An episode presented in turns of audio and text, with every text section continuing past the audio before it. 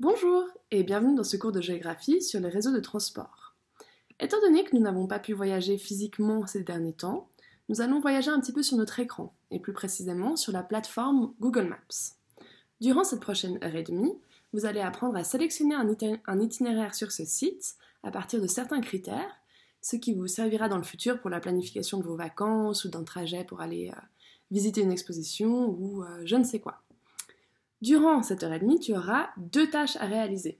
La première, ça sera de te mettre dans la peau d'un agent de tourisme et tu proposeras un itinéraire à ton client en fonction de ses exigences et de ses critères.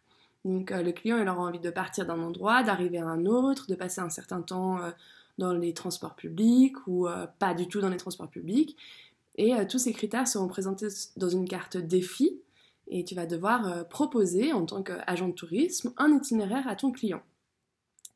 Une fois que cet itinéraire sera trouvé, tu vas le schématiser. Donc créer un schéma de ton itinéraire que tu prendras en photo et que tu nous enverras pour euh, vérification.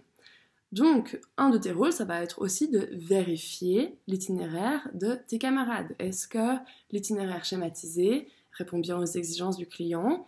Il en va de la réputation de votre agence de tourisme, donc euh, il va falloir bien vérifier tout cela. Avant de vous lancer dans les tâches de de tourisme, j'aimerais vous inviter à réfléchir un tout petit peu sur la notion des réseaux. Il y a plusieurs types de réseaux, mais tous déplacent ou distribuent quelque chose de spécifique. Par exemple, un réseau d'eau potable va déplacer de l'eau. Un réseau de un réseau social transporte de l'information. Un réseau ferroviaire permet le déplacement d'un train. Donc ils ont tous un rôle très spécifique de transport ou de distribution. Il y a trois grandes familles de réseaux. Les réseaux de distribution d'énergie, c'est grâce à eux qu'on a de l'électricité chez nous. Les réseaux de transport, uniquement de transport, donc euh, tout ce qui touche au train, au bateau, aux voitures et tout ce à quoi je ne pense pas, au bus, au tramway, et ainsi de suite. Et enfin, la troisième grande famille, c'est les réseaux d'information, donc parmi lesquels le réseau Internet, de téléphonie, les, réseaux sociaux, euh, les réseaux de télévision, et ainsi de suite.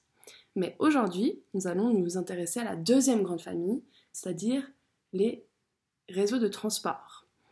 Je vous laisse fermer cette vidéo, répondre aux questions et passer à l'activité suivante. A tout à l'heure